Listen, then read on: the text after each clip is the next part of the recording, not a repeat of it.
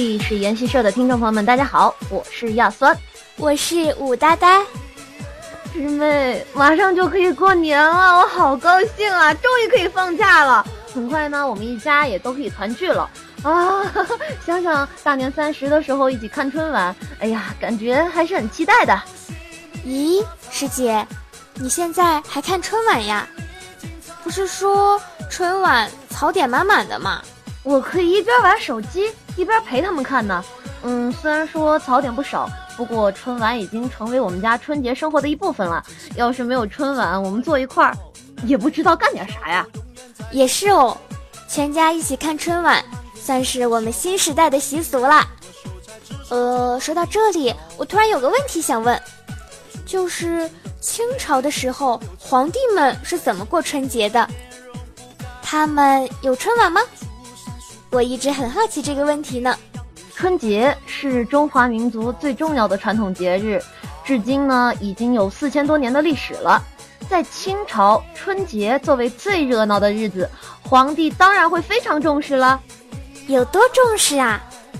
发红包不？这个我最关心啦。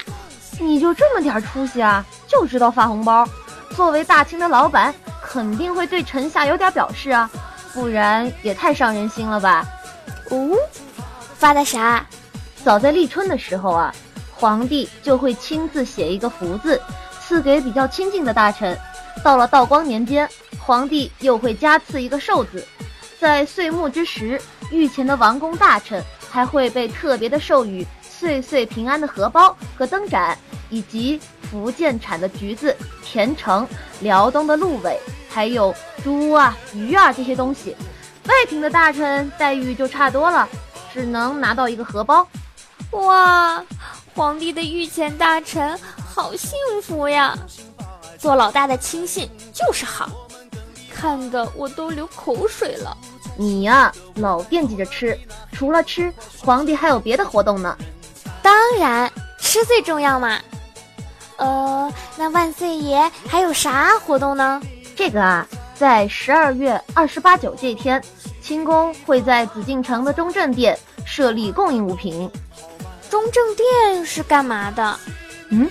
哦，其实这个就是清宫藏传佛教的活动大本营，所以呢，这个就是为什么皇帝在去小金殿的时候会出动一百八十四位喇嘛的原因啊！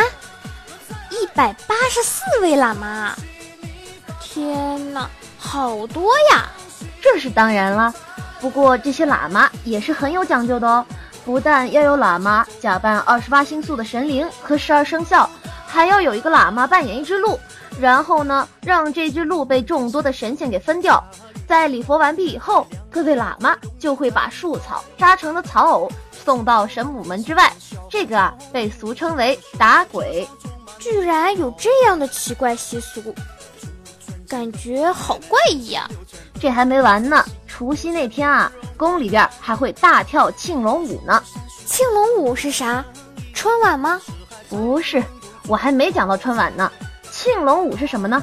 其实就是一个人用竹子做成马头马尾，然后翘起腿来骑竹马，还有一个人将脸涂彩，穿着黑皮，假扮野兽去扑骑竹马的人，而骑竹马的人呢也不甘示弱，直接弯弓射掉野兽。这个活动啊，被人称之为射妈胡子。原来是这样啊，跟前面的打鬼差不多呢。是啊，到了大年初一呀。宫中除了礼仪性的上朝以外，皇帝还会把各位皇家成员叫到乾清宫去参加家宴。与会的皇室每一位成员两个人一个席位，一起喝酒作诗，行家人礼。大年初二，宫中又会请各位藩王、贝勒、重臣去吃祭神肉、喝茶。嗯，这其实就是皇帝的家庭聚会。对啊，皇帝过年也得搞家庭聚会的嘛。说完了清朝的皇帝们怎么过春节之后，就该谈谈他们是怎么搞春晚的了。哦，怎么搞？这个我太好奇了。古代是怎么样的？清朝是在正月十五元宵节这一天，皇帝会召集各位大臣去听戏，并给听戏的大臣几件玩物以示恩宠。在皇家园林圆明园举办的舞灯和烟火表演，这个场面架势啊，完全不输于现代的春节晚会。三千名训练有素的演员会按照五十五人一队的模式舞姿，他们会先排成一个太子，然后转成一个平字，之后变成万岁，最后又合成太平万岁几个字。天啊，我要晕了！这怎么做到的？唉，无非是人海战术，和奥运的套路差不多。清朝的控制人呢，他们会拿一个杆子，杆子上边再横上一个杆子，这样看起来就像一个钉子。